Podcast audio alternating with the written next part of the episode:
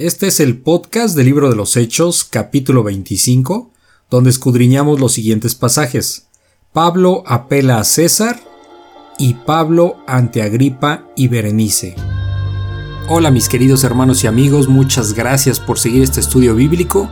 Yo soy Armando Víctor, periodista de profesión y seguidor de Cristo por la gracia de Dios. Así es que por favor abran su Biblia en el capítulo de hoy y comenzamos. La Biblia Expositiva, un podcast donde estudiamos versículo a versículo la palabra de Dios. Sean ustedes bienvenidos. Bueno, el, día de hoy vamos, vamos a ver, nos toca Hechos capítulo 25, ya estamos al, al final, de, de Hechos, que tiene 28 capítulos. Este capítulo 25 es bastante corto. Y para entrar en materia, eh, vamos a ver aquí la cuarta defensa de Pablo, cuatro de seis defensas que, se, que, presenta aquí en Hechos. Esta cuarta defensa es cuando Pablo apela al César, ¿sale? Entonces, nada más recapitulando un poco lo que vimos para agarrar sintonía. En el capítulo 24, que fue la clase pasada, vimos cómo Pablo se defiende ante Félix, ¿se acuerdan? Que le llevan a, este, a un orador eh, que es eh, tértulo. ¿no? Es decir, una especie de abogado representante de, los judíos acusando a Pablo. ¿Se acuerdan de qué lo acusaban? Pues es que lo, acusan de sedición. Lo acusaban de sedición y, todas esas acusaciones pues eran... Eh, todas eran falsas obviamente, pero sí eran bien malintencionadas porque acusarlo de sedición, es decir, de, ponerse en contra de la autoridad romana. Y es como, era una forma de decir, pues este Pablo eh, no solo nos ofende a nosotros, sino está haciendo revueltas para, en contra de los romanos, ¿no? O sea, entonces acusarlo de sedición no era poca cosa. Este, contra Roma. Entonces también lo, estaba acusando de que era cabecilla, ¿no? Así dice, cabecilla de la secta de los nazarenos, ¿ok?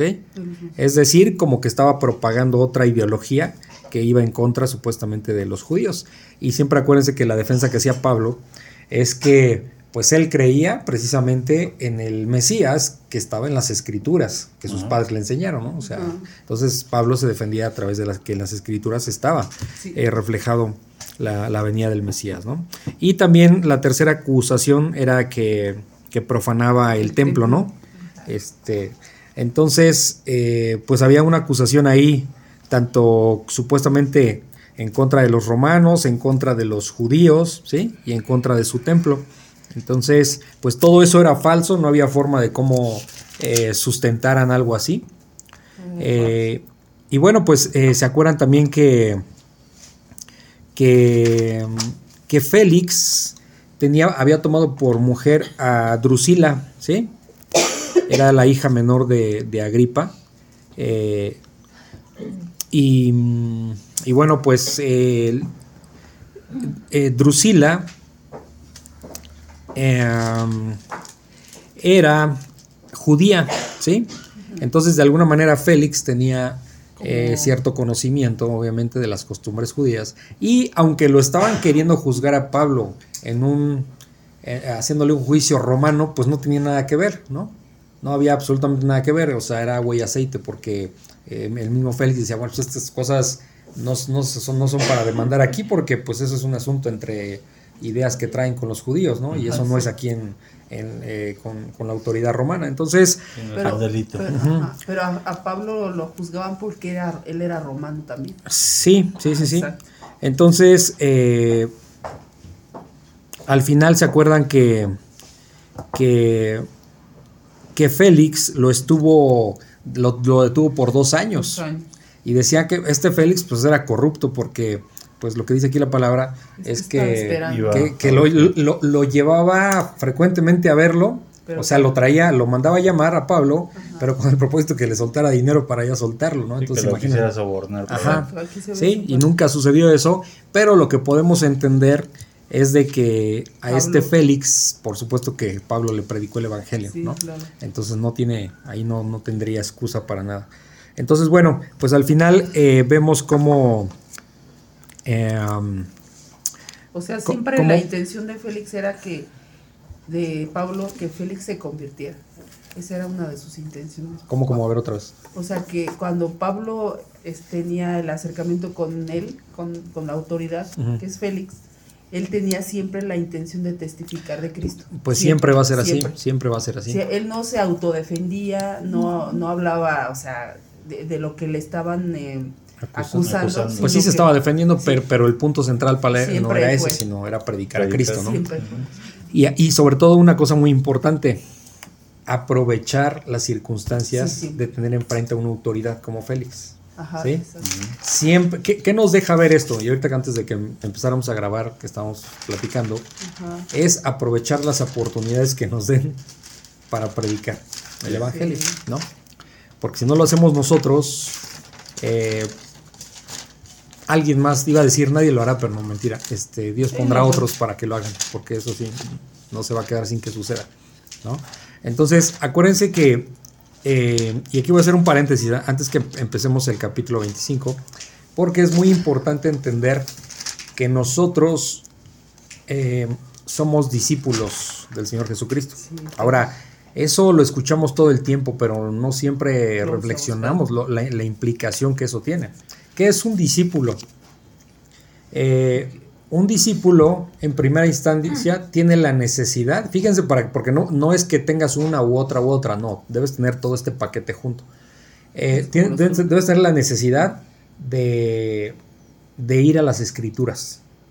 Entonces, si uno no va a las escrituras, ya empezamos teniendo un problema, ¿no? No puedo decir que sea un verdadero discípulo. Y aquí les va, ¿por qué? Porque son varias circunstancias. Eh, número dos, necesitamos obedecer la palabra de Dios. ¿sí? Si no hay obediencia, ¿qué dice el Señor? Por sus frutos los conoceréis. Entonces, o, la obediencia es consecuencia de que yo me estoy preparando en su palabra, me estoy alimentando y estoy fortalecido para obedecer. ¿sí? Y obviamente dispuesto a obedecer. Y también necesitamos, que yo creo que ahí yo me voy a incluir porque sí es algo que carecemos mucho de la oración. Necesitamos fortalecernos en la oración necesitamos hacernos tiempo para orar. Porque ¿cómo vamos a estar en comunicación con el Señor si no oramos? ¿Sí me explico? Y yo creo que eso es una carencia a nivel iglesia que tenemos y sí necesitamos reconocerlo para, para mejorar esa parte. No oramos lo suficiente, ¿me explico? Entonces, eh, y, cuál es la otra? Y por, si se dan cuenta, esto es una cadenita. Ir y predicar el Evangelio. Entonces, si no, si yo no predico el Evangelio, con las personas que me rodean, entonces no sé qué clase de discípulo soy porque no, pues no soy discípulo, ¿me explico? ¿Sí? No sé si me estoy explicando. Entonces, ¿por qué? Porque eso es lo que Dios nos manda a todos. ¿Qué hacía Pablo? Pablo estaba instruido en las escrituras, ¿sí? Era obediente al Señor después que lo llamó, ¿sí? Obviamente se mantenía eh, en oración, ¿no? Al grado que, pues, este, la, tenía una comunión con el Señor Jesucristo e incluso lo veía en visiones, ¿no? ¿Y, ¿Y qué hacía? Este, Siempre compartía. Sí. Y El vivir es por Cristo y el morir es ganancia. O sea, sí, impresionante, ¿no? Muchos quisiéramos tener una fe de ese tamaño. Entonces, eh, si se dan cuenta, si no cumplimos con todo eso, tenemos que examinarnos y decir, bueno, soy discípulo o no soy discípulo porque nada más me estoy haciendo, si se fijan. Entonces es algo muy fuerte. ¿Qué sucede con las personas que hay muchas personas que van a la iglesia solo los domingos y ahí quedó el asunto.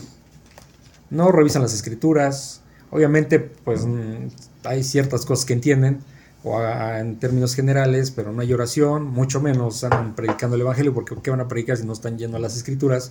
Eh, y entonces, ¿es un discípulo? No lo es, nada más es alguien que se está autoengañando de que es, creyente, es religiosidad. Porque lo relevante no es ir a la iglesia, es importante sí, pero no es lo relevante si se fijan. ¿Dónde vemos a Pablo en Hechos metido en las iglesias? O sea, sí entraba a las sinagogas a predicar y luego se iba a las plazas, plazas públicas y a predicar y donde podía gobernadores predicar y predicar. No se la vivía religiosamente metido en una iglesia, ¿me explico? O en una sinagoga en este caso, en su tiempo. ¿Sí se dan cuenta? O sea, entraba a la sinagoga para predicar. ¿Sí? O tenía un espacio para predicar. ¿Sí? Entonces, no sé si, se dan cuenta en eso. Entonces, cuando vemos a un creyente o alguien que dice que es creyente, que nada más va los domingos a la iglesia y después ya se olvida, pues no es creyente, esa es la verdad. Sería el equivalente a cuando muchos decíamos que éramos católicos y no íbamos ni a misa ni, ni nada de eso, ¿me explico? Entonces, eh, igual aquí. Por eso es que necesitamos tener todo. Son como, bueno, somos a veces como consumidores.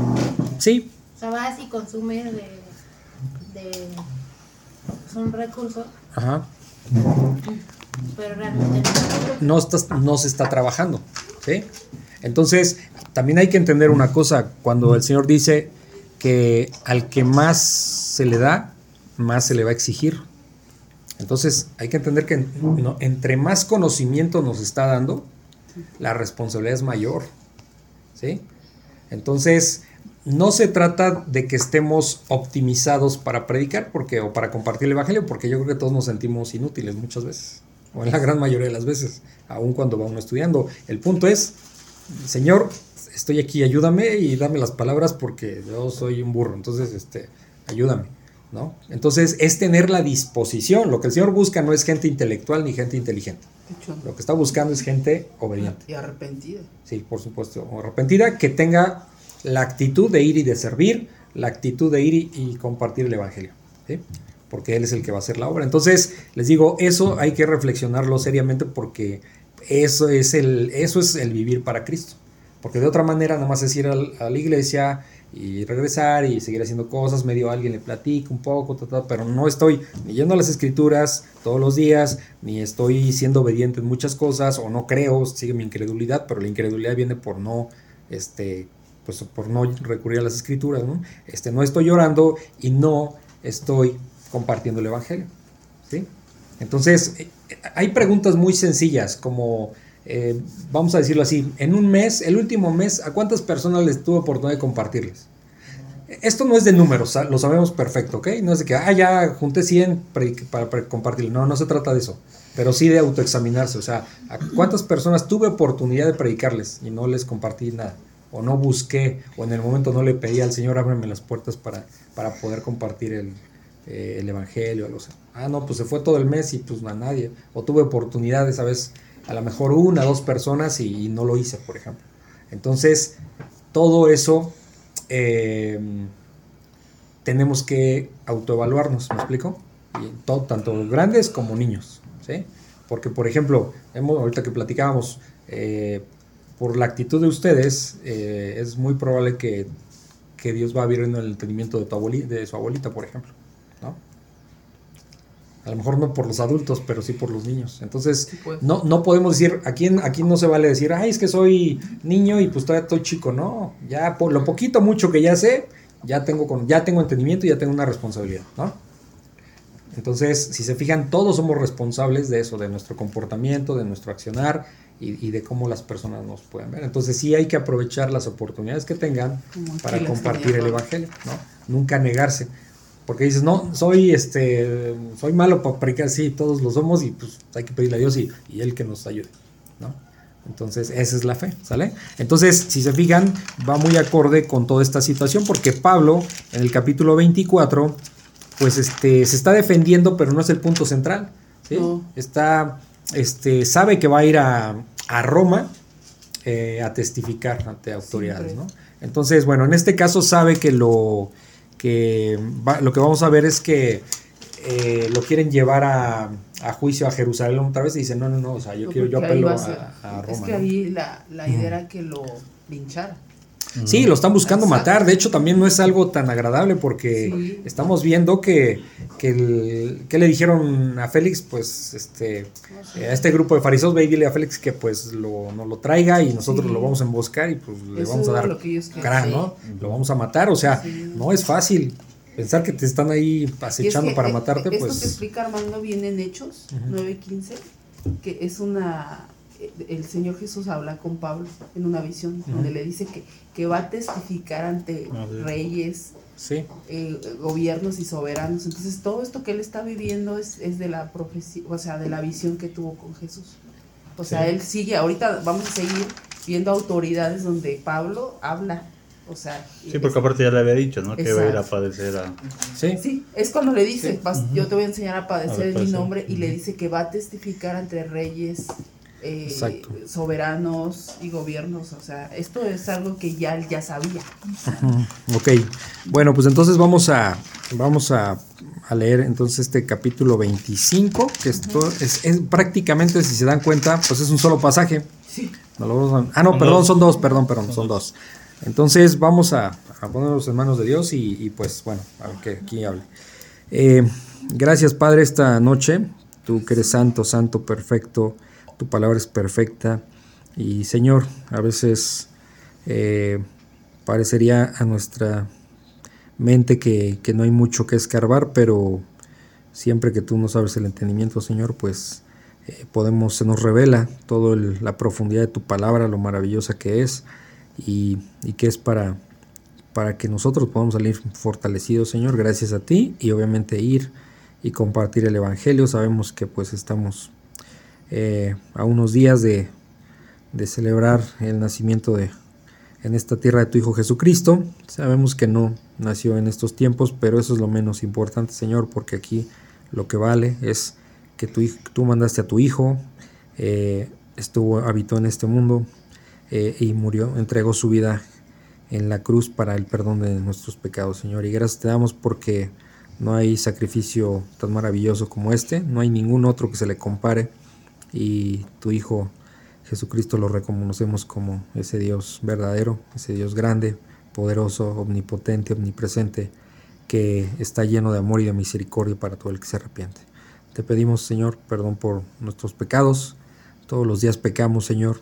Eh, no nos agrada, pero esa es la verdad de las cosas y te pedimos humildemente perdón por las faltas que tenemos y ayúdanos a que nuestra, nuestra incredulidad eh, mengue, aminore y que la, tu sabiduría, esa sabiduría que es única y que proviene de lo alto, pues nos ilumine Señor para que nosotros seamos lumbreras donde quiera que nos paremos y podamos predicar tu evangelio. Ponemos este tiempo Señor de estudio en tus manos y te damos gracias en el nombre de ti, Hijo Jesús. Amén. Ok.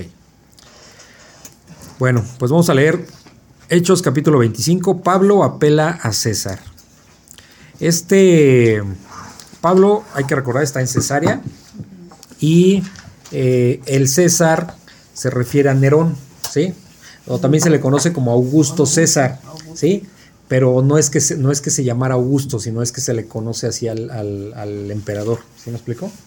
Sí, antes Augusto César. César, sí, sí.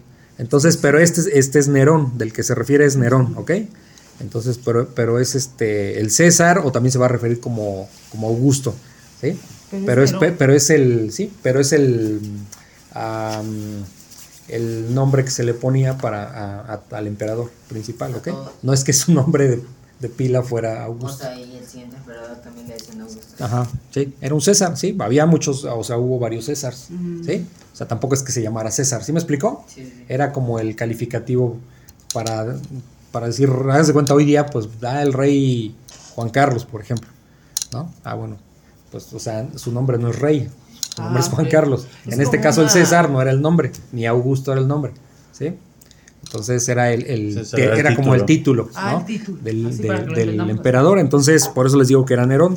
este Nerón, pues este eh, gobernó desde el 64 al 68 después de Cristo. ¿ok? Entonces vamos a ver, vamos a entrar en ese contexto. Pablo apela a César. Dice Hechos capítulo 25.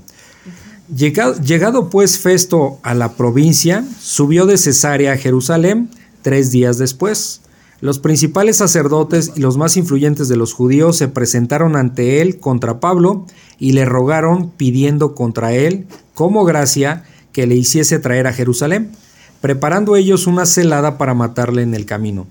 Pero Festo respondió que Pablo estaba custodiado en Cesarea, a donde él mismo partiría en breve. Los que de vosotros puedan, dijo, desciendan conmigo, y si hay algún crimen en este hombre, acúsenle y deteniéndose entre ellos no más de ocho o diez días, venido a Cesarea, el siguiente día se sentó en el tribunal y, mandó que fuese traído Pablo. Cuando éste llegó, lo rodearon los judíos que habían venido de Jerusalén, presentando contra él muchas y graves acusaciones, las cuales no podían probar, alegando Pablo en su defensa ni contra la ley de los judíos, ni contra el templo, ni contra César he pecado en nada. Pero Festo, queriendo congraciarse con los judíos, respondiendo a Pablo, dijo, ¿quieres subir a Jerusalén y allá ser juzgado? ¿Y hacer ser juzgado de estas cosas delante de mí? Pablo dijo, ante el tribunal de César estoy, donde debo ser juzgado. A los judíos no les he hecho ningún agravio, como tú sabes muy bien, porque si algún agravio o cosa alguna digna de muerte he hecho, no rehuso morir. Pero si nada hay de las cosas de que éstos me acusan, nadie puede entregarme a ellos. A César apelo. Entonces Festo, habiendo hablado con el consejo, respondió, a César has apelado, a César irás. ¿Ok? ¿Qué está sucediendo aquí? Pues son las intrigas que los judíos estaban eh, pues eh, haciéndole ver para que lo enjuiciaran, pero él realmente pues ahí lo dice, o sea, él no, no tenía nada que, que no tenía nada que juzgarlo, ni entre los romanos ni entre los judíos. Aquí vemos que, que los últimos dos años de, de Félix como gobernador eh, mantuvo, pues no preso, porque un preso es alguien que cometió un delito y está encarcelado, sino mantuvo lo mantuvo detenido por decirlo así. Eh, como ¿no? Sí, lo tenía arraigado, lo tenía ahí custodiado a Pablo. Y bueno, después de esos dos años que lo mantuvo, que no, ahora sí que Pablo no, no le dio ningún soborno y, no pasó nada más que cada este tenían encuentros frecuentes con Félix, pues no pasó de ahí. Seguramente les digo, Pablo le, predicó eh, a Jesucristo y bueno, pues no lo soltó, sino que el sucesor de Félix, fue Porcio Festo. Ajá. Era un miembro de la nobleza romana, este Festo. Y bueno, cuando dice, llegado pues Festo a la provincia, ¿ok? Eh, que era la provincia como el lugar administrativo, ¿no? Como, no sé, a lo mejor aquí en la parte administrativa a nivel de gobierno, pues es la Ciudad de México, ¿no? O este, entonces, un poco esa es como la idea, ¿no? Ajá, entonces llegó Festo, obviamente va a tomar el cargo, eh, Porcio Festo y dice que llegó a la provincia, ¿sí? Y subió de Cesarea, que era donde estaba, de Cesarea, subió a Jerusalén tres días después, ¿sí? ¿A qué subió? Pues obviamente cuando alguien toma el cargo, pues este, eso sucede muy comúnmente, por ejemplo, aquí en México, algún gobernador eh, asume el cargo en Nuevo León, por ejemplo, y muchas veces es normal que vaya a la Ciudad de México para ver ciertas cuestiones con su gobierno, ¿me explico? Para empezar a tomar posesión y todo esto. Entonces, este, ok, entonces dice que, este Festo subió de Cesarea a Jerusalén. Acuérdense que dice que subió porque pues Jerusalén estaba en una parte alta, ¿no? Subió a Jerusalén tres días después, o sea, tres días después de que mm, de que de que mm, de que llegó ahí a, a, Jerusalén al poder, ajá. Eh, dice el versículo 2, y los principales sacerdotes, ¿sí? y los más influyentes de los judíos se presentaron ante él contra Pablo. ¿Qué pasa aquí? Los principales sacerdotes, eso ya lo sabemos. ¿De qué son los sacerdotes? ¿De, qué secta son? Los fariseos. No. los saduceos. Los saduceos. Acuérdense, los saduceos. Eh, y los más influyentes de los, de los judíos, que eh, aquí entendemos que son los ancianos, ¿no? Que muy probablemente, o que estoy seguro que son los que se acuerdan, los que juramentaron que no iban a comer nada hasta que no mataran a Pablo. Ah, sí. No sé, supongo que ahí estaban esqueléticos o algo. ya, había pasado mucho tiempo, obviamente, ¿no? Pero este, muchos años. Muchos años, no sé qué habrá pasado con con, con, ese con esa juramentación, porque pues obviamente este pues no, Pablo seguía vivo después de, de años. Y los demás sabían, se tuvieron, bueno, se pudieron haber muerto de hambre literal, ¿no? Y sí, pero no, no, pues obviamente aquí ya eran más de dos años y y Pablo seguía vivo, entonces, eh, pero aquí lo delicado es esto, ellos juramentaron, o sea, maldición, si no estaba muerto Pablo, pues están malditos ya, ¿se fijan? Porque por su propia boca, no es, no es cualquier cosa, ¿no? Entonces, bueno, dice que, que llegaron el versículo 2 y los principales sacerdotes y los más influyentes de los judíos se presentaron ante él, o sea, ante Festo, contra Pablo, y le rogaron a este Festo pidiendo contra Pablo se lo estoy ahí diciendo entre líneas, eh, dice como gracia, o sea, como un regalo que le estaban pidiendo que Festo hiciera a ellos, que, le, que le hiciesen traer a, Jerusalén, o sea, a Pablo, preparando ellos una celada. ¿Se acuerdan que era una celada? Una emboscada, exactamente. O sea, como a medio camino que lo trajeran, ahí lo iban a interceptar y lo querían matar, ¿no? Dice que preparando una celada para matarle en el camino, ¿ok? Dice el versículo... Bueno, si se fijan, antes de eso, ya es la segunda vez que piden lo mismo, ¿se acuerdan? Sí. Porque a Félix se lo pidieron. Entonces aquí... Este... Sí, por este... Eh, Claudio Licias, ¿se acuerdan? Que traía ahí. Sí. Entonces, em, dice el versículo 4, pero Festo respondió que Pablo estaba custodiado en Cesarea. Si se fijan, está custodiado, no está preso, ¿no? Porque no tiene ningún delito de por medio. Que Pablo está custodiado en, en Cesarea, a donde él mismo partiría en breve. O sea, fue a Jerusalén, pero sí tiene que regresar a Cesarea, ¿no? Que es donde va a gobernar. Dice el versículo 5, los que de vosotros puedan, eso le está diciendo Festo, se lo está diciendo a los judíos, los que de vosotros, los que de ustedes puedan, dijo, desciendan conmigo, o sea, a Cesarea, y si hay algún crimen en este hombre, acúsenle. ¿Ok? Entonces, esto es, obviamente, aquí es una cuestión hasta política, donde Festo no quiere quedar mal ahí con los judíos, porque si Félix claramente le, dijo que no había nada que perseguir, pues entonces, ¿por qué lo siguen teniendo preso? Ahora, Pablo, ¿por qué no reclama? Sí se defiende, pero ¿por qué no reclama? Porque tiene que No, hay algo muy importante aquí, muy sencillo, y lo sé que lo saben, pero nada más piense. ¿Por qué no reclama? Pues porque Dios le dijo, ¿no? Porque el Señor le dijo que iba a ir a Roma, entonces pues este es mi camino para Roma, o sea, entonces yo no me voy a escapar, no nada, porque ¿qué podía haber hecho Pablo como hermano? Libérenme. Sí. porque, yo no he hecho nada, o sea, no hay juicio, no hay nada, no pueden comprobar, estoy libre, o sea, no pueden... Pero él, tranquilo, porque pues no estaba preso, podía recibir visitas, ¿se acuerdan? Podía seguir compartiendo el Evangelio, pero ese era su camino para ir, como Dios le había dicho como el Señor Jesús le había dicho, a Roma. ¿Se fijan? ¿Ok? Entonces dice el versículo 6, y deteniéndose entre ellos no más de 8 o 10 días, ¿sí? O sea, se quedó ahí con ellos en, Jerusalén, de 8 a 10 días, venido a, a Cesarea, al siguiente día se sentó en el tribunal. El hecho de aquí que dice que se sentó al tribunal quiere decir que ya está, vamos a decirlo, el juicio en pleno. O sea, no es una conversación cualquiera, sino ya está sentado frente a es, como, autoridad para juzgar, exacto. Eso significa que se sentó en el tribunal. Y mandó que fuese traído Pablo. Dice el 7, el versículo 7. Cuando este llegó, cuando Pablo llegó, fíjense, lo rodearon los judíos que habían venido de Jerusalén. Lo rodearon. Cuando vemos ahora hoy día un juicio donde te van a rodear, pues te están ¿cómo se dice? Te están acosando, intimidando. Fíjense la presión, no es fácil, ¿no? O sea, que tienes aquí a todos tus enemigos alrededor. O sea, no está fácil, ¿no? Hoy día, pues los juicios son diferentes, ¿no? De un lado están los el acusado, del otro lado están o la víctima o los acusadores, ¿no? Entonces, pero aquí rodearon a Pablo, o sea, así era fuerte la presión. Dice, lo rodearon los judíos que habían venido de Jerusalén presentando contra él muchas y graves acusaciones. Fíjense de dónde habrán sacado muchas y, graves. pues son intrigas. ¿Sí? pues sí, son puras mentiras. Sí, porque además, o sea... Digo, ya habían pasado, ¿qué? Dos años, ¿no? Y seguían, seguían. Seguían, no, sí, exacto. Sí, sí, sí. No, pues seguían. Dice, ok, estas acusaciones las cuales no podían probar, ¿sí?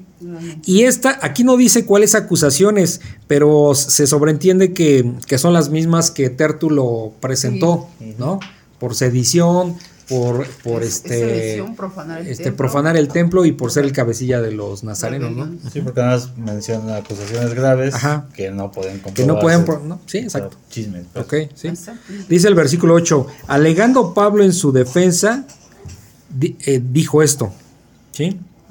Eh, ni contra la ley de los judíos, o sea, no soy cabecilla de ningún lado, o sea, sigo al Mesías que está en la ley que, que nuestros padres nos enseñaron y que Moisés dejó. Dice, ni contra la ley de los judíos, ni contra el templo, ni contra César he pecado en nada. O sea, contra César porque no había sedición de por medio, no, no estaba ahí eh, eh, incentivando a que se rebelaran a Roma, ¿no?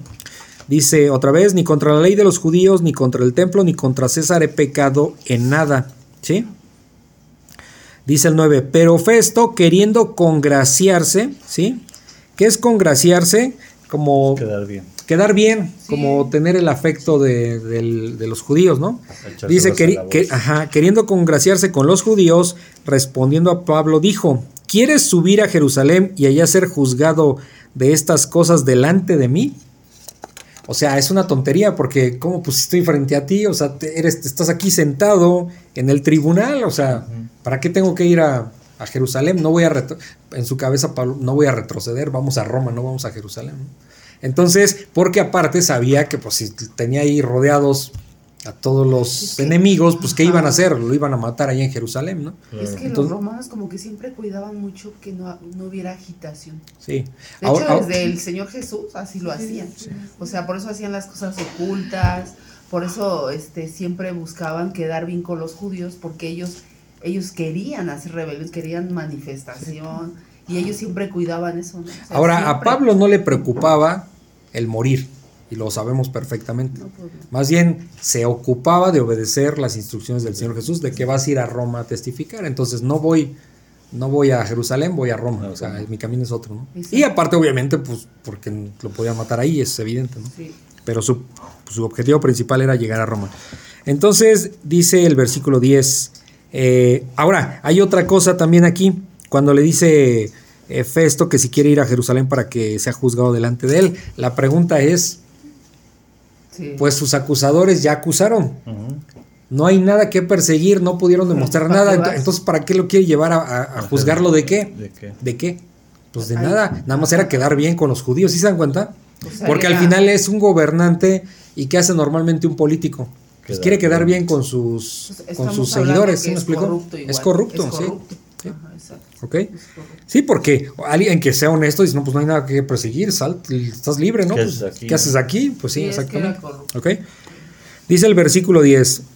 Pablo dijo, eh, Pablo dijo, ante el tribunal de César, ¿ante quién? Pues ante Festo, que está sentado en el tribunal, ¿no? En la silla donde va a ejercer justicia.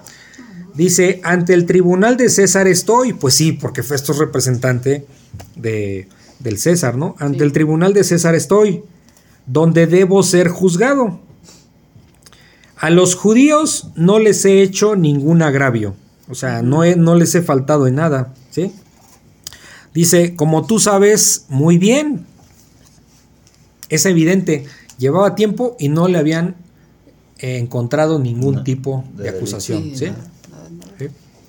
Entonces, eh, Dice el versículo 11. Digo, de esto voy a, voy a, vemos hoy día, por ejemplo, que, por ejemplo, la carrera de López Obrador antes de ser presidente, pues fue de, ser de izquierda. ¿Qué es, es alguien de izquierda? Alguien que, que, confronta al gobierno, vamos a decirlo así, ¿ok? Y si ustedes recuerdan, este, más allá de que estés o no estés de acuerdo con él, es otra cosa. Aquí nada más lo que quiero que, que vean es como todo el Estado estaba encima de él en todo momento, porque él no tenía, ahorita es presidente, pero cuando era la oposición no tenía el respaldo de instituciones ni de nada, tenía todo el mundo en contra. Y se acuerdan cómo le inventaban cosas para acusarlo, ah, para acusarlo, nunca fue a la cárcel. No estoy diciendo que sea bueno o malo político, lo único que estoy diciendo es que siempre le inventaron cosas o lo acusaban de cosas, si realmente fuera cierto ya estaría en la cárcel. Y no le encontraron nada de enriquecimiento, de tráfico de influencias, no sé qué tanto, no hay nada. Y cuando todo el poder gubernamental lo tenía encima de él. Alguien dirá, no, pues es presidente. No, no estamos hablando ahorita de presidente, estamos hablando cuando era oposición. Y tenía, le intervenía los teléfonos, estaba este, vigilado por el Estado, en fin. Es eso un poco, es esa idea, ¿sí me explico? Ya ven que incluso cuando, lo cuando Fox lo quiso encarcelar, este, por aquel terreno de ahí de Santa Fe, este, pues él dijo, pues encarcélenme porque me van a hacer más famoso y, y fue cuando subieron ahí sus votaciones, ¿no? Entonces, ¿se dan cuenta de esa parte? No es muy diferente a cómo, a cómo sucedía en ese tiempo. Siempre ha existido la maldad en ese sentido. Dice el versículo 11. Ah, bueno, dice Pablo que este que pues no, que a los judíos no les ha hecho ningún agravio porque, porque Festo sabe perfectamente que no hay nada, ¿no? Dice el versículo 11, porque si algún agravio o cosa alguna digna de muerte he hecho, no rehuso morir. O sea, si dice Pablo, si yo soy culpable, pues no me voy a negar a morir, ¿no? Porque sabe que, ¿qué, implica la sedición? Pues te van a matar, ¿no? El Roma te va a matar, pero Roma no le puede comprobar ninguna de las acusaciones que hizo los judíos, o sea, porque hacer una revuelta rápido vas a identificar dónde han hecho destrozos, dónde, dónde, dónde planearon, dónde qué, no, no hay nada, no, no hay nada, absolutamente nada. Dice, em, dice, pero si nada hay de las cosas que estos me acusan, o sea, que estos judíos me acusan, nadie puede, entregarme a ellos, porque aparte es romano, ¿no? A César apelo, ¿qué es apelar? Solicitar, estar frente a la presencia del César, o sea, del, del gobernante principal. A César apelo, dice el versículo 12, entonces Festo, habiendo hablado con el consejo, ¿cuál, ¿de qué consejo habla? Pues como todo gobernante tiene como sus asesores, vamos a decirlo así, ¿no? Entonces era este consejo que le asesoraba de ciertos temas para tomar decisiones. Entonces dice, entonces Festo, habiendo hablado con el consejo, respondió, a César has apelado, a César irás, ¿ok? Que ese es el derecho que tiene Pablo como ciudadano romano. Aparte de ser judío, también era romano, ¿ok? No sé si tienen alguna duda o algún comentario aquí. ¿No? Ok. Y el último, bueno, el último, el segundo pasaje de este capítulo 25 de Hechos es Pablo ante Agripa y Berenice. Les voy a dar un poquito el contexto. Eh, este Agripa, su nombre, es Agripa II, y Berenice era su hermana, ¿ok? No eran marido y mujer, eran hermanos, ¿ok? Eh, este Agripa, por ejemplo, les voy a dar un poquito el contexto de la familia. Ya saben que, como aquí los políticos pues tienen al tío, al primo y así, como que la cadenita de influencia, pues aquí también hay algo parecido. En este caso, eh, este Agripa, su tío abuelo era Herodes Antipas, su tío abuelo, el que mandó a cortar la cabeza de Juan el Bautista. ¿sí? Este, el papá de Agripa era también el otro Herodes, que fue el que mató a, a Jacobo y que encarceló a, a Pedro, ¿sí? O sea, el abuelo era Herodes Antipas. Ajá, ajá. El... papá era otro Herodes, ¿sí? O sea, eran, había varios Herodes eh, por generación. Entonces, este, mató a Jacobo, o sea, el padre de esta gripa mató a Jacobo y encarceló a, a, Pedro, ¿no? Y eh, su bisabuelo, ¿sí? Era Herodes el Grande. Eh, de hecho, es muy común ver el, ese árbol genealógico de los, de, los, de los Herodes. Herodes el Grande es el principal y de ahí se empieza a desarrollar todos los demás. ¿sí? Herodes el Grande pues gobernó en el tiempo de Jesucristo. ¿ok? Entonces, toda su familia, pues su descendencia, pues traían ahí cuestiones este, de poder, ¿no? Entonces, este Agripa eh, siempre andaba con su hermana, que es Berenice, ¿ok? Esta Berenice es, bueno, más bien los dos son hermanos de Drusila, la mujer judía de Félix. ¿Se fijan? Todo el parentesco ahí. Sí. ¿Sí? ¿Ok? Entonces, eh, de hecho, por lo que estuve leyendo, eh, este, había rumores muy fuertes de que, de que, de que vivían como marido y mujer cuando eran hermanos. Obviamente eso es abominación para las cosas de Dios, ¿no? Pero em, se rumoraba mucho esa parte, porque siempre andaban juntos. ¿Ok? Eso lo, vi con un historiador. Entonces, este... Em, eh, bueno, ese es el contexto para que vean más o menos ahí como una radiografía de quién es Agripa y quién es Berenice, ¿ok? Dice, vamos, este, Hechos 25, 13. Pasados algunos días, el rey Agripa y Berenice vinieron a Cesarea para saludar a Festo. Y como estuvieron allí muchos días, Festo expuso al rey la causa de Pablo, diciendo, un hombre ha sido dejado preso por Félix, respecto al cual cuando fui a Jerusalén se me presentaron los principales sacerdotes y los ancianos de los judíos pidiendo condenación contra él. A estos respondí que no es costumbre de los romanos entregar a alguno a la muerte antes que el acusado tenga delante a sus acusadores y pueda defenderse de la acusación. Así que habiendo venido ellos juntos acá, sin ninguna dilación, al día siguiente, sentado en el tribunal, mandé traer al hombre, y estando presentes los acusadores, ninguno cargó, eh, ningún cargo presentaron de los que yo sospechaba sino que tenían contra él ciertas cuestiones acerca de su religión y de un cierto Jesús ya muerto, el que Pablo afirmaba estar vivo. Y dudando en cuestión semejante, le pregunté si quería ir a Jerusalén y allá ser juzgado de estas cosas. Mas como Pablo apeló para que se le preservase para el conocimiento de Augusto, mandé que le custodiasen hasta que le enviara yo a César. Entonces Agripa dijo a Festo, yo también quisiera oír a ese hombre. Y él dijo, mañana le oirás. Al otro día vinieron Agripa y Berenice con mucha pompa, y entrando en la audiencia con los tribunos y principales hombres de la ciudad, por mandato de Festo fue traído Pablo. Entonces Festo dijo, dijo, Rey Agripa, y todos los varones que estáis aquí juntos con nosotros, aquí tenéis a este hombre, respecto del cual toda la multitud de los judíos me ha demandado en Jerusalén, y aquí dando voces que no debe vivir más, pero yo, hallando que ninguna cosa digna de muerte ha hecho, y como él mismo apeló a Augusto, he determinado enviarle a él. Como no tengo cosa cierta que escribir a mi Señor, le he traído ante vosotros y mayormente ante ti, oh rey Agripa, para que después de examinarle tenga yo que escribir, porque me parece fuera de razón enviar un preso y no informar de los cargos que hay en su contra. ¿Qué está sucediendo aquí? No había nada que... ¿Quién me dice? ¿Qué, qué sucede?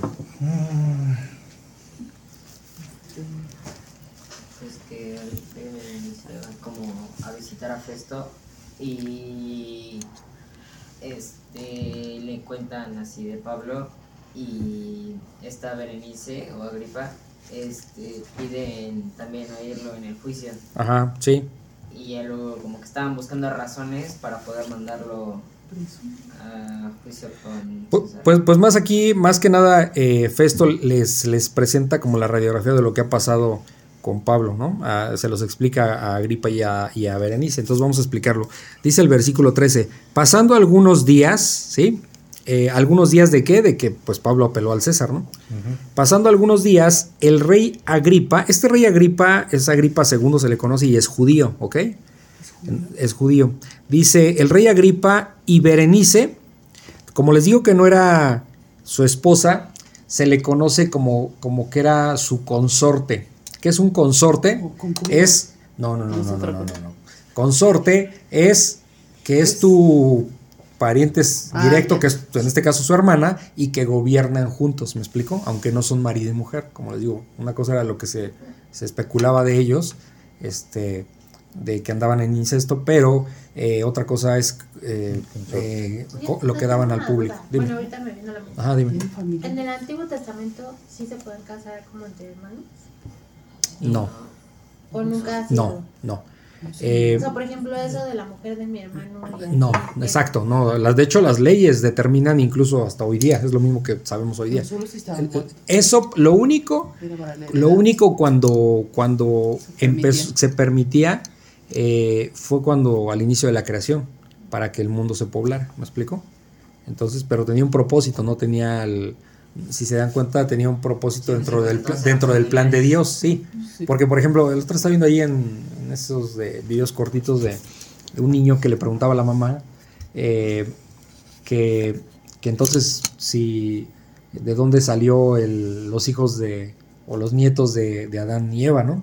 Y pues dentro del pensamiento del niño es razonable, ¿no? Ya hasta un adulto lo, lo cuestionaría.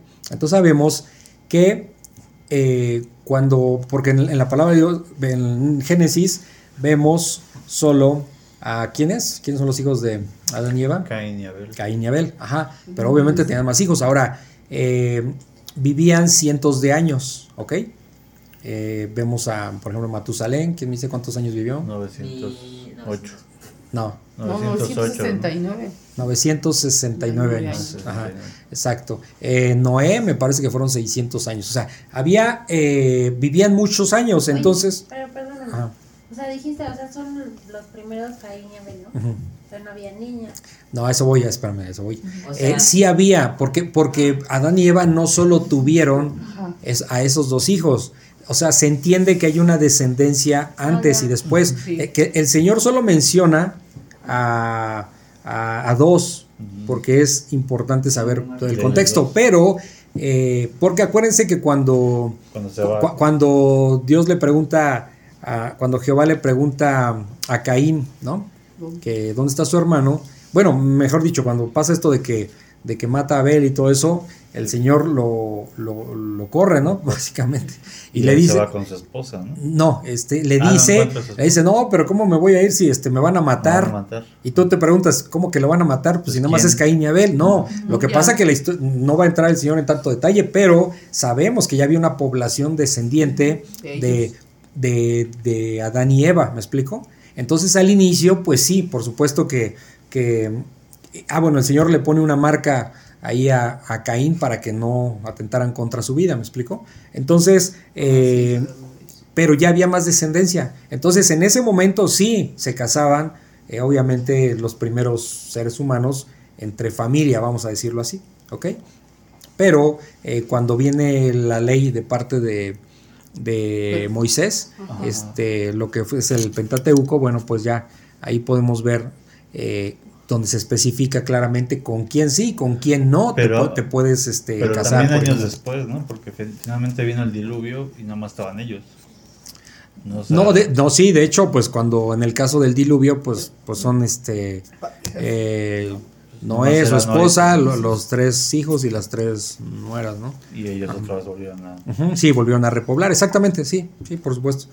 ¿no? Entonces, pero el, algo es que solo tenía el propósito de, de, empezar como que esa reproducción de humanos, ¿me explico? Pero no es una ley de parte de Dios que, de hecho, este, por, en la ley, mejor dicho, en el Antiguo Testamento vemos todas esas indicaciones de que no te puedes casar con tu prima hermana, ni, o sea, empieza a ver ahí una lista de, de, de qué, con quién sí, con quién no te puedes este, No se habla de hermanos, pero se habla de esposas, sí, ¿no? O sea, por pues ejemplo, si yo me quedo viuda y tú tienes un hermano, el hermano se, que, se puede casar con ah, Eso es otra cosa, sí, esa es, otra cosa, es otra, ese es otro tema, pero no es una cuestión de heredad ahí, ahí tiene que ver la heredad. Sí, pero, los judíos. Eso. con los judíos, sí, exactamente. Entonces, pero, bueno, básicamente solo era para, al inicio de la creación, Sí, pero no me quiero olvidar porque ese es otro tema que tiene que ver más con la heredad que de quien no dejaba descendencia, ¿ok? bueno. Pues hay unas clases ahí de Génesis. sí. Ok, lo leen y ahí van a darse cuenta. Ok, entonces, eh, a ver cómo me quedé, ya me distraje, a ver, otra vez. Eh, ok, dice otra vez el versículo 13. Pasando algunos días, el rey Agripa y Berenice vinieron a Cesarea para saludar a Festo, ¿ok? Dice el versículo 14. Y como estuvieron allí muchos días, Festo expuso al rey, o sea, Agripa, la causa de Pablo, o sea, le platicó qué onda con Pablo, ¿no? O sea, qué estaba pasando con él, diciéndole, un hombre ha sido dejado preso por Félix, o sea, su, antecesor. Dice el versículo 15, respecto al cual, cuando fui a Jerusalén, se me presentaron los principales sacerdotes y los ancianos de los judíos, pidiendo condenación contra él. ¿Qué pedían los judíos? No pedían un juicio. ¿Sí se fija lo tonto del asunto? Lo quería, o sea, ya enjuicialo, ya, o sea, perdón, ya condénalo. No le hagas juicio, ya condénalo por estas causas. ¿Sí? O sea, eso es absurdo, ¿no? Porque pues alguien primero tiene que ser juzgado para ser condenado. Entonces, dice, le pidieron condenación contra Pablo. Dice el versículo 16. A estos respondí eh, que no es costumbre de los romanos entregar a alguno a la muerte antes que el acusado tenga delante a sus acusadores y pueda defenderse de la acusación, ¿ok? Entonces, pues eso es lo correcto, ¿no? Eso, de hecho, eso prevalece hasta nuestros días, ¿sí? ¿sí? Este, la ley romana pues tiene muchas, es con lo que convivimos hoy día incluso. El derecho romano. De hecho, toda la sociedad se rige bajo la dinastía romana. Exacto, sí, sí, sí, porque era, obviamente hay que reconocer eh, muy buenas leyes, ¿me explico? Okay. Dice el versículo 17, así que habiendo venido ellos juntos acá, o sea, todos los acusadores a, a Cesarea, eh, sin ninguna dilación, o sea, sin ningún retraso, sin ningún contratiempo. Dice, sin ninguna dilación al día siguiente, sentado en el tribunal, o sea, el Festo está diciendo, yo estaba sentado en el tribunal, mandé traer al hombre, o sea, a Pablo. Dice el versículo 18, y estando presentes los acusadores, o sea, los principales este, eh, judíos y los sacerdotes, ¿no? Este, dice, y estando presentes los acusadores, ningún cargo presentaron de los que yo sospechaba. O sea, algo que tuviera que ver con, con algún, algo, algo, algún delito que pudiera dirimirse, que pudiera juzgarse ahí en el tribunal romano, ¿no? Con Festo. Este, un, como un retraso. Dice el versículo 19, sino que, sino que tenían contra él ciertas cuestiones acerca de su religión. O sea que no tenía que ver, era más de ideas, no era de, de, leyes que hubiera violado Pablo, ¿no? Dice, sino que tenían contra él ciertas cuestiones acerca de su religión y de un cierto Jesús ya muerto, el, el que Pablo afirmaba estar vivo, ¿sí? Ajá. ¿Ok? Aquí lo que te está diciendo es que Pablo es muy reiterativo, pero sigue predicando. Eso es lo que. Sí, no, sí, por supuesto, sí.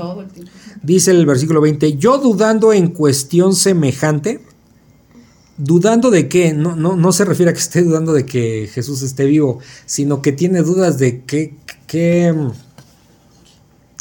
vamos a decirlo de esta manera, tiene dudas eh, Festo porque no entiende, vamos a decirlo así, qué onda con los judíos y qué onda con los creyentes, con los nazarenos, como ellos dicen, o sea, cómo, está aquí el asunto, cuál es la pelea, ¿sí?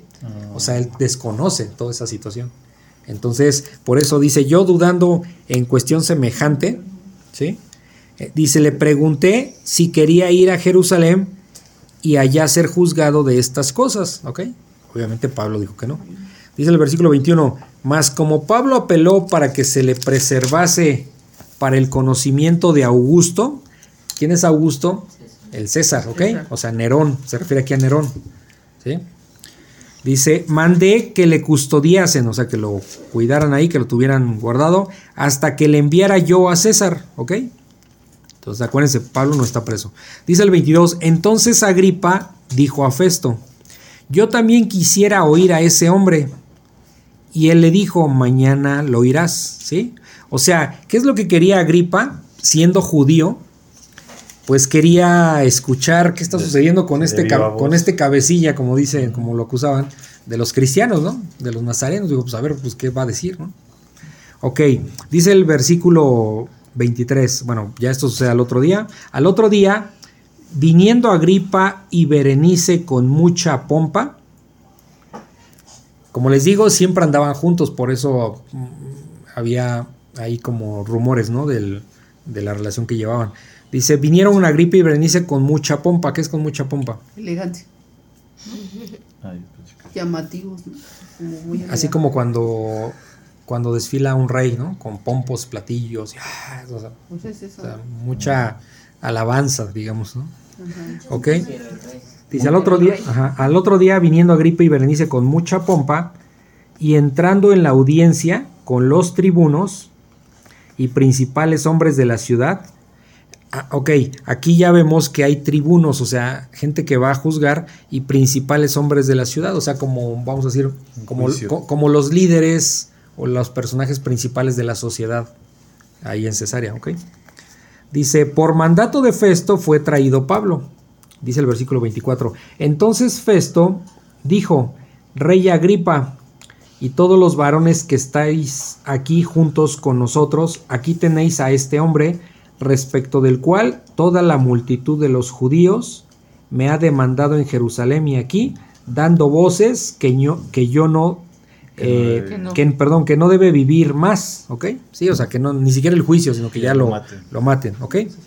¿Por, qué está haciendo esto Festo? Porque él es romano y Agripa es judío. Y le dice, bueno, pues le va a decir, pues tú explícame porque yo no estoy entendiendo qué onda, qué está sucediendo aquí entre judíos y entre cristianos. Bueno, no se le conocía así, ¿no? Le decían los nazarenos. O sea, porque no estoy entendiendo nada, es lo que está diciendo él. Eso es lo que va a decir. En el versículo 25 dice, pero yo, hallando que ninguna cosa digna de muerte ha hecho, y como él mismo apeló a Augusto, ¿a quién apeló? Al César. Y aquí dice Augusto. Nada más quiero que se les quede grabado que, se refiere a la misma persona, ¿ok? Ok. Dice, pero yo hallando que ninguna cosa digna de muerte he hecho, eh, ha hecho, y como, él mismo, y como él mismo apeló a Augusto, he determinado enviarle a él. ¿Ok? Dice el 26. Como no tengo cosa cierta que escribir a mi señor, aquí viene un problema. Dice Festo, yo pues no puedo mandar un preso así nomás porque ahí te lo mando, ¿no? Necesito mandarle cargos o qué está pasando con él. Y dice, no tengo la menor idea de qué voy a decir, porque pues no sabe, ¿no? ¿Cuál es la diferencia? Porque sabe, sabe que, que Pablo no tuvo, no, no cometió ningún delito, pero no sabe explicar en una carta eh, para el César por qué lo está mandando, cuál es el conflicto entre, entre ellos, porque ya es una cuestión más, como él dice, de su religión, ¿sale? Entonces dice otra vez el 26, como no tengo cosa cierta que escribir a mi Señor, se refiere al César, le he traído ante ustedes y mayormente ante ti, oh rey Agripa, pues porque es judío y le puedo explicar mejor, para que después de examinarle, o sea, después de hablar ahí con Pablo, tenga yo que escribir, ¿ok? No tenía ni O sea, ¿qué voy a ponerle en la carta al César? Te lo estoy mandando y sin decir por qué, pues no. Ajá, sí, exacto, algo así. Dice el versículo 27, porque me parece fuera de razón, o sea, ilógico, enviar un preso y no informar de los cargos que haya en su contra, ¿sí? O sea, imagínense cómo te mandan al César, ¿por qué? ¿Por qué sucede esto? Porque el César es la mayor autoridad y cuando le mandan a alguien, pues obviamente es porque es algo importante. Los asuntos menores los, los hacen los, como en este caso Festo, ¿no? Entonces, no puedes tú mandar ante una autoridad mayor un caso que ni siquiera sabes por qué lo estás mandando. es una tontería, le iba, te le iba a ir mal, ibas, iba a llevar una regañiza, ¿no? Ahí Festo, porque cómo vas a mandar algo. Entonces él lo sabía, por eso le dice, Agripa, pues oriéntame porque yo no tengo la menor idea qué voy a poner aquí o por qué lo voy a mandar. ¿Qué está pasando con, con Festo? Pues que está quedando bien con los, con los judíos. Porque es claro que no hay ningún, ningún delito que perseguir y Pablo pues se está dejando llevar en ese sentido porque sabe que su destino, como les digo, es ir a Roma. A Roma. Entonces lo que vamos a ver para la próxima clase es precisamente la defensa de Pablo ante, ante Agripa, o sea, qué va a hablar con esta Agripa y, ahí Berenice a su lado, ¿no? Esa va a ser la quinta defensa de, ¿De, Pablo ahí en, Hechos, de seis. ¿Ok? Vamos a acabar. y ya prácticamente, dime Romy. Entonces Berenice es nombre de mujer. Sí, no, pues sí, pues es mujer. A lo mejor el que está más dudoso es Agripa, ¿no? Podría ser Agripa. Sí, no, exacto. Por eso Clarence le dicho que era hombre, sí. Ajá, sí, sí. sí. ¿Quién? Arturo. Ah, Arturito, ¿ibas a preguntar algo? Ah, no, bueno, este que si la sexta defensa era contra el César. ¿La secta de qué? La sexta defensa. Ya sería contra el César. Ajá. Ah, parece, no, no, no, no, no, va a ser con Agripa. Nos vamos a quedar en que está frente a, Agripa y Berenice. Pero la próxima clase vamos a ver qué, qué, qué les dice Pablo. ¿no? Ah, okay. es como impresionante cómo va todo tan puntual. sí, o sea, y lo que decías ahorita, pues, a lo mejor antes de leer las escrituras, podías creer cualquier cosa. Pero conforme más lo vas leyendo, leyendo, leyendo, leyendo. Como ver el orden, ¿no?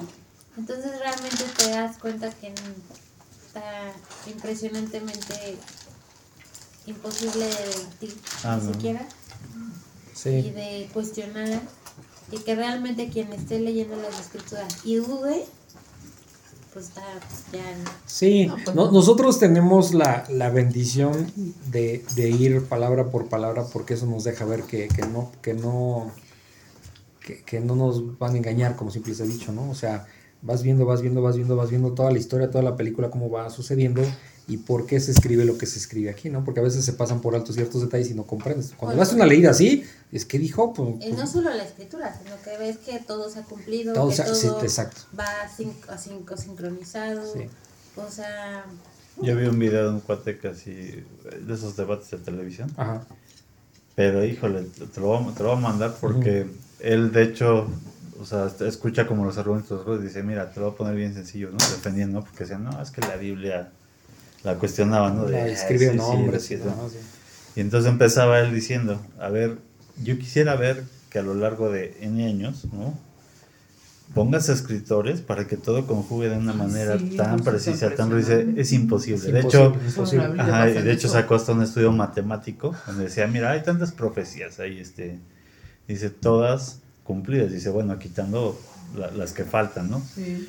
Dice, pero eh, eh, en una escala de no sé qué redonda, una, una escala este, matemática, dice, si esto fuera hecho por hombres, de esas creo que 700 profecías o, o daba un número, pues no me acuerdo cuántas. Ok, cuando en la primera avenida se cumplieron como, no tengo, ahorita se me olvidó el dato exacto, sí me lo sé, pero se me olvidó, eh, como 215 profecías.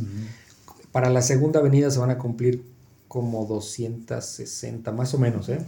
Entonces, en total, en, el, el otra está viendo yo ese estudio, eh, son cerca, en total de toda la Biblia, son poco más de 600 profecías. Entonces, pues eh, ahora con la segunda venida se van a cumplir más profecías que incluso en la primera venida. Pero son demasiadas, o sea, como dices, no, no, no hay forma de, de, negarlo. El gran problema es que siempre cuando se ataca a las escrituras, cuando se, se ataca a Dios, la gente solo te cuestiona. O sea, porque, porque ni siquiera te puede debatir por el hecho de que no leen la Biblia. Digo, porque para que tú puedas debatir algo, pues tienes que leerlo y decir, eres un mentiroso porque aquí dice esto y no se cumplió, o tal cosa, ¿no? No, porque ni siquiera se preocupan por ir a las escrituras, es de puras oídas. ¿Qué, es lo que siempre escuchamos? Nada más que la Biblia la escribieron los hombres, ¿sí? Este, este, ¿quién me, quién me puede asegurar que Dios la inspiró y un montón de cosas que, que, pues todo viene aquí en las escrituras, pero la gente no lo lee, no quiere, no quiere leer. Entonces, si tú estás en un juicio, hasta el que va a, acusar tiene que preparar esa acusación. Y aquí no se prepara nada, nada más es de, de, sacar con la boca este, eh, injurias contra las escrituras, pero nosotros sí tenemos esa responsabilidad de, de presentar esa defensa como el Señor dice, ¿no? Entonces, este, y de, estar cada vez más preparados. Ahí, ahí, fíjate, yo tengo una, una duda, bueno, ¿hasta qué punto, vamos a decirlo así, es válido, ¿no? O sea, eh, entendíamos que, por ejemplo, no echar las perlas a los cerdos. Ajá, pues, Entonces, hay gente que le, que le gusta, ¿sabes? Cómo estar. Entonces, ¿hasta qué punto dices, sabes que pues, pues cuando ya, ya, ya, no, voy a pelear ni te voy a... Ah, cuando ya se ve contienda. Cuando hay una contienda de por medio, la palabra no se hizo para contender. ¿Por qué? Por, porque no, no se trata de pelear. Yo no lo puedo convencer. ¿sí? Es el espíritu. E, entonces, cuando vemos que ya va a haber, ya empieza a haber como problemas o discusiones, ahí tenemos que frenar porque no podemos eh, convencer a nadie, ¿me explico? Ni es la intención. Pones que decir y predicar. Nunca dice la palabra ir y convencer porque eso lo hace el Espíritu Santo, no nosotros. ¿Ok? Entonces, solamente ahí. Ahora, puede haber alguien que te, que, te rebata todo el tiempo, pero que te esté escuchando. Pues tú síguele. Ah, sí. Sí, o sea, en ese sentido, sí. A, a, generar un conflicto. Sí, a cuando percibes que, sabes que, a ver, eh, voy a empezar a, molestar, ¿no? A ver. Sí.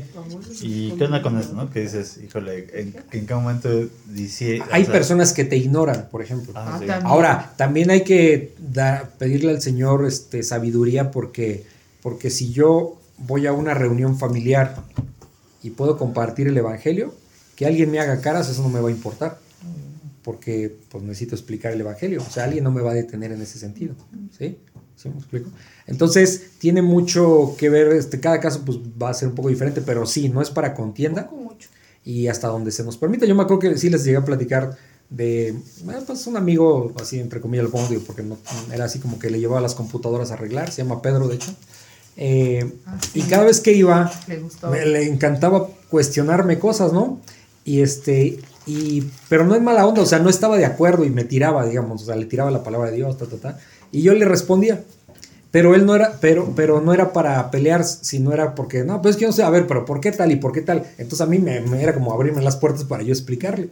Y llegó un momento que él me dijo, en algún momento me dice, oye, dice, la verdad es que yo no sé cómo me aguantas, dice, porque ya otro me hubiera mandado a volar con todo lo que estoy diciendo. Y yo le dije, mira, mientras tú quieras escuchar, dime, rebáteme lo que quieras y yo te voy a responder. Sí, eso es muy Pero no es, no es un conflicto. la palabra no regresa Entonces, cada caso es muy diferente. Yo creo que también si empiezas predispuesto, o sea, en ataque, ¿no? Y que luego puedes estar como, si estás como, ya sé que no, no quieres escuchar, pero te voy a hablar. Ajá. ya estás predispuesto con un prejuicio y ya desde ahí. Sí, y no, y pues tenemos que pedirle a Dios ahí como sabiduría para que se vea como muy natural entrar en el tema, ¿sí? Como muy natural, porque sí, te digo, cuando ya entras en conflicto, pues no, o sea, la palabra no se hizo para que nosotros estemos contendiendo. Sí, por, eso, habla lo que tú dijiste, cuando el Señor dice, pues, este, ¿qué les decía cuando mandó a predicar a los apóstoles? O sea, si no los reciben en esa ciudad, pues dense la media vuelta, sacúdanse las sandalias y vámonos. O sea, que es muestra de que aquí me despreciaron las cosas de Dios, ¿no? Entonces, pues se les dio la oportunidad. Y por ejemplo, aquí Pablo bien podría decir, ¿no? O sea, no, es que ustedes son, o sea, rebatir sí. o debatir o decir no. que él tenía un pues, objetivo. No lo hace nunca. No lo hace, o sea, Pablo podía haber dicho, o sea, ¿de qué me están acusando? O sea, nada más es un teatro aquí formado. No dijo nada, ¿por qué? Pues yo sigo predicando a los que me lleguen. Algo que, bueno, en mi caso yo tengo que aprender. Que decir, pues, o sea, sí me estás diciendo a través de decir mil cosas, sí, pero eso no, no te debe quitar de tu objetivo. Porque si desgastas, o sea, no pierdes totalmente el objetivo. Y es como decir, no, pues, o sea, es seguir así, o sea, ¿sí me entiendes? Sí. No perdió el objetivo nunca. ¿No? Que se hubiera desgastado con todo lo que le estaban diciendo. El mismo Señor Jesucristo es el ejemplo para nosotros. Mm. Predicó mientras lo escuchaban, aún a los fariseos. Cuando se encendían, ¿qué pasó? Cuando ya sentían así que querían matarlo, vámonos, se iba. Ya pero ya dejó testimonio, porque al final acuérdense que también el propósito de predicar el Evangelio, eh, obviamente el, objetivo de corazón de nuestra parte es que la gente escuche, pero hay algo muy cierto, que es muchos van a rechazar, pero el predicarles ya no van a tener pretexto el día del juicio de que no se les dijo entonces ya va a ser su responsabilidad. Entonces, predicamos no solo para que haya gente que, el Señor pueda convertir a través de la predicación, sino también para, juicio. Suena feo, pero es eso, para juicio. Porque el que rechace eh, las cosas de Dios, pues no, no va a tener eh, pretexto el día del juicio. Entonces, ajá. Entonces, pues bueno, tan como les digo, la, ir y predicar el evangelio no solo es para salvación, también es para perdición para el que lo el rechaza, el que rechaza a Dios. ¿no? Pero bueno, entonces, este, bueno, pues aquí acabamos y eh, acabamos aquí el capítulo 25. Y bueno, pues eh, gracias te damos, Señor, porque eh, vemos claramente cómo el apóstol Pablo es un siervo fiel, un verdadero discípulo que disipula a otro Señor para que vayan y, y, puedan obedecer a lo que tú mandaste, Señor, que es ir y predicar el Evangelio y antes que predicar el Evangelio, pues tenemos, debemos tener un arrepentimiento eh, genuino, poder ir a tus escrituras y estar en comunión contigo, Señor, y en obediencia para que tú nos ayudes cada vez que haya que presentar defensa, que cada vez que haya que compartir el Evangelio, pues eh, tú estés con nosotros siempre, Señor, tú vayas por delante y eh, pues siempre trabajando por nosotros, Señor, porque nosotros no tenemos la capacidad intelectual para para poder compartir tu evangelio, pero sí, gracias a tu misericordia y a que tú nos abres el entendimiento, pues podemos con tu ayuda eh, compartir las buenas nuevas y que se cumpla tu palabra, Señor, de que, de que este mundo escuchará antes de que tú vengas, Padre Santo. Gracias te damos por, por estas bendiciones, gracias por la vida de tu Hijo Jesucristo que diste en la cruz para perdonar nuestros pecados, gracias por el amor que tienes para con nosotros siendo malos y perversos. Gracias Señor porque tú no cambias y tú eres perfecto, eres inmutable y tus misericordias se renuevan todos los días, Señor. Te damos gracias en el nombre de tu Hijo Jesús. Amén. Si consideras que este podcast puede ser de bendición para alguien más, te pido de favor que se lo compartas y también en tus redes sociales para que la palabra de Dios se siga cumpliendo. Si lo deseas me puedes contactar al correo labibliaexpositiva.gmail.com o por WhatsApp en el link que está en la descripción. Muchas gracias y bendiciones.